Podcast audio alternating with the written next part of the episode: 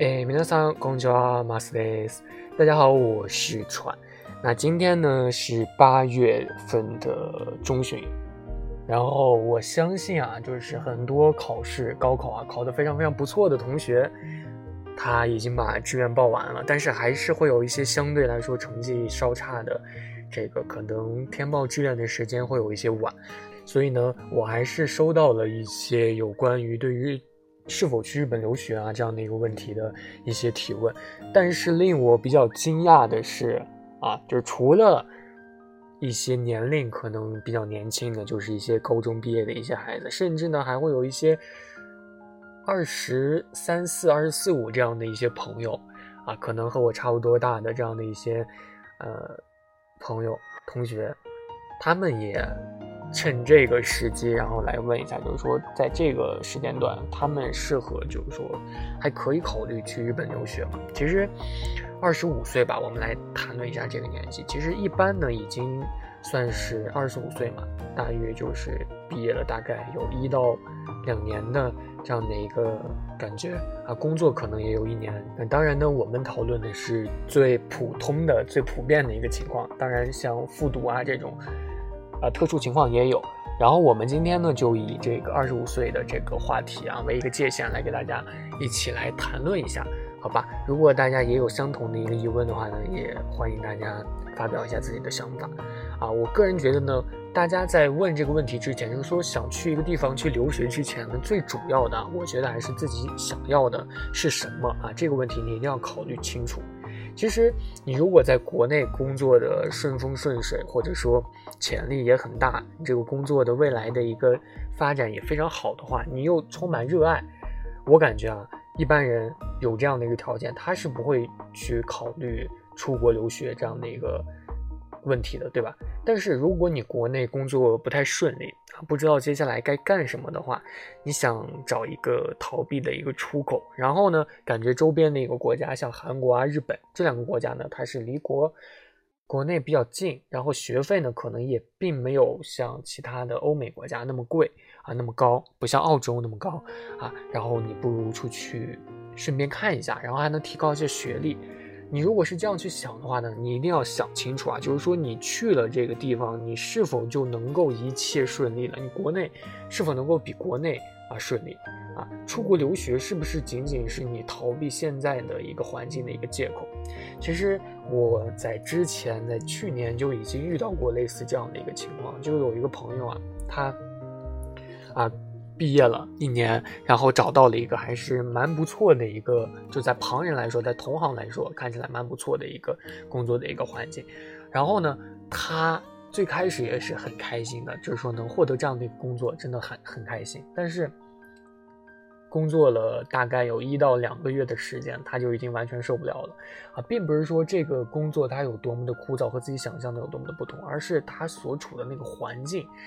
就是完全不是他这个年龄段的人，他这个性格的人能够承受的一个环境，就是他完全受不了那种非常非常，就是怎么说呢，不是年轻人的那种朝气的感觉，因为他所处的一个环境就是相当于以前的老一辈的那种环境。啊，他的同事呢也几乎比他大有十岁，最小也有十岁左右，所以呢，他完全就是有代沟的这种感觉，完全无法去交流。然后呢，他就很苦恼，他就说，啊，如果有留学的一个机会的话，我希望能够去留学，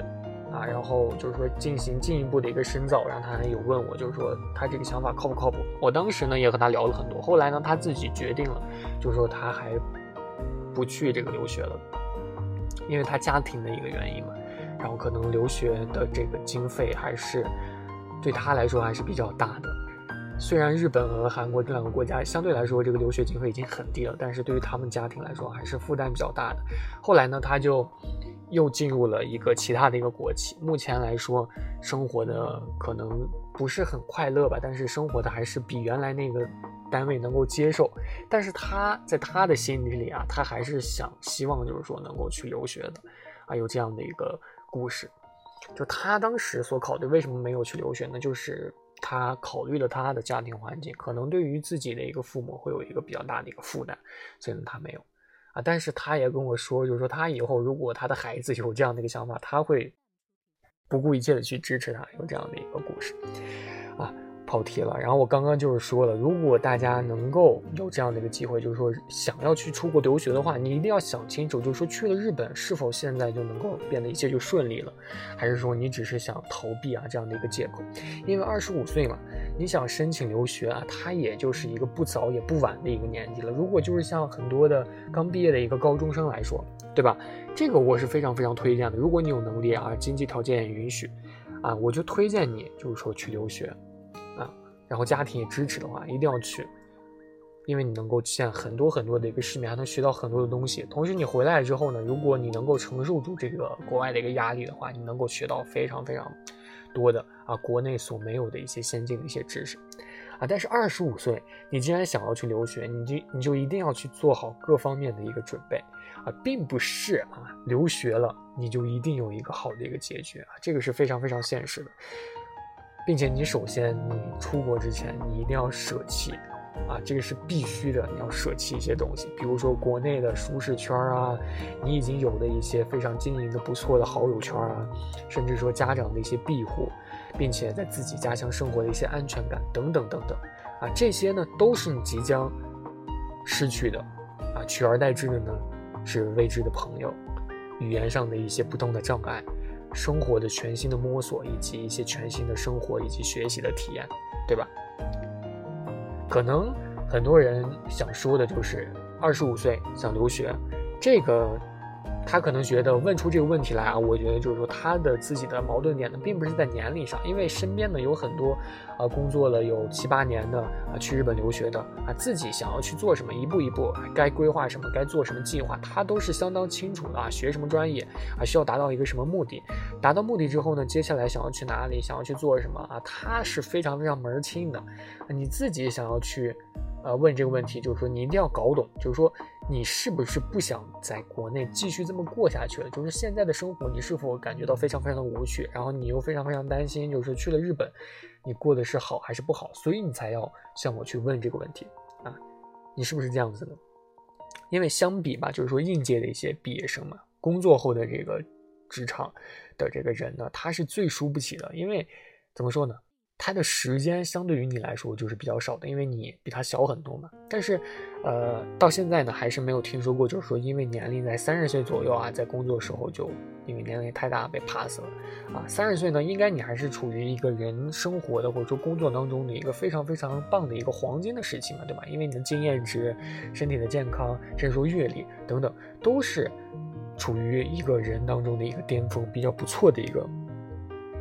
呃数据，对吧？况且，如果啊真的想要去日本留学的话，大概率也就是那种半工半读啊，你自己需要去自己打工去挣钱，勤工俭学啊，同时你也可以积累很多就是说日本就职工作的一些经验，所以你去的话也不能完完全全算是一个职场的一个小白啊。所以说了这么多呢，我还是想给就是说类似想提这种问题的人的一个呃一些建议吧，就是说首先你一定要权衡利弊。啊，你一定能够就是说接受留学带来的一个最差的一个结果啊！你既然去留学了啊，你就一定能够就是说认为啊自己能够有信心啊去拼一次。那么如果你这样想的话，那你就不要再犹豫了啊，就冲，好吧？那第二点呢，就是如果你。决定好了啊，你一定一定要提前啊，好好的去学习这个语言上的一个难关啊。我为什么就是说推荐刚毕业的，呃，学生就是说高中生去学习呢？我当时非常非常遗憾的就是我没有选择这个高考的时候选择日语，这个是我非常非常遗憾的，因为我英语非常差啊。当时呢，我就学选了这个英语，然后结果也不是特别的理想。当时如果啊。就是我们当时的班主任也没有，就是说能够有这样的一个日语其他语言的一个学习，就当时就直接让我们填了英语了，所以这个还是蛮遗憾的。如果选了日语的话，可能后来会不会啊有这这些事儿，可能还是一个别的一个问题。就是说这个语言的问题呢，一定要好好的去准备一下。当然，如果你真的二十五岁了，这个就。还是更更得好好学习了，因为这个语言呢，不仅能够节省啊以后你在日本学习语言的一个费用以及时间啊，生活和打工上呢也能帮助到你很多啊，同时第三点呢，就是你在国内就职的这段时间呢，你一定要想清楚，就是说自己想去日本学什么啊，拿到一个学历也好啊，学今日语也好啊，或者说你在日本工作定居啊，拿到一个永永居永住证也好啊，一定要有一个小目标，比如说王健林啊，我先赚他一个亿，对吧？啊，为了这个目标呢，你就得有计划啊，你有了计划，你就会非常非常认真的去做一件事情，好吧？然后第四点呢，就是你千万不要慌。啊，因为留学呢，它本来就是非常非常冒险的一个事情。你留学了之后，你就会发现有非常非常多的不可思议的事情就在你生活当中每天就冒出来了。啊，有很多惊吓，可但是也会有很多这个意外之喜啊。也可能你在留学的这几年呢，就遇到了一些哎别的一些机遇啊，这些机遇呢，你一定就要抓住啊。总之，现在就是对你来说就是非常非常棒的一个时候。如果你已经决定了，你觉得自己能行，那就冲。啊，因为随着年龄的一个增长，可能你随着越来长得越来越大，你以后大概率也没有就是说现在这样的一个想法了，你就没有这样的一个精气神了。你想去，可能你就也没有啊。然后我个人感觉就是最棒的，就是说你能够撑到，能让自己撑下去的一个信念，就是你能够克服孤独啊。这个其实是最重要的，因为你去了日本，首先的前半年是说前一年，你就是完全就是孤独的啊，这真的就是贼贼孤独。啊，好吧，贼孤独。嗯，其实说了这么多，就是说鼓励大家的一个话，鼓励大家的一个鸡汤。但是我其实还是，我